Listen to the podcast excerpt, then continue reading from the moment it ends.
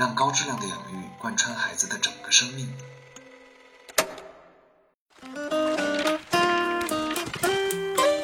秩序敏感期，那说到秩序敏感期的话呢，我想到两个例子，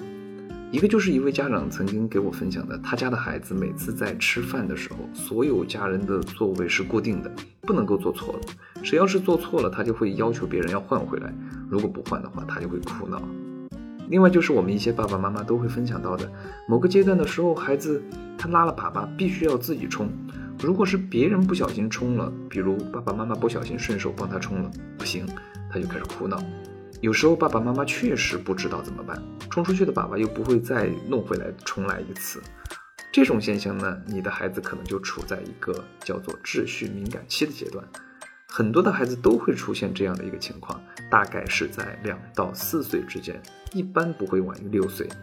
处于秩序敏感期的孩子呢，他对秩序的要求非常非常的强烈，一旦破坏他的秩序，他就会被点燃，就像一个火药桶一样。这个阶段的孩子呢，他比较喜欢玩像火车拼接、秩序感较强的这一类的玩具。秩序敏感期其实是孩子自我意识，还有就是安全感、规则意识增强的一个表现。这种重复且有规律的一些行为呢，能够让孩子更快地认知周围的人和人、事物和事物之间的关系，能够减少他探索的认知成本。而且熟悉的有规律的一些秩序呢，能够给孩子带来更多的安全感。很多家庭的爸爸妈妈他不知道秩序敏感期这个东西呢，就会觉得孩子无理取闹，你为什么会这样，就很不能理解。处于秩序敏感期这样一个阶段的宝宝的爸爸妈妈应该要怎么做呢？其实就是你要接纳和理解他对秩序敏感的这个心理需求，另外给他创设更好的环境来满足他这方面的心理需求。就像刚刚提到的，你可以买一些排序类的玩具给他玩，等等等等，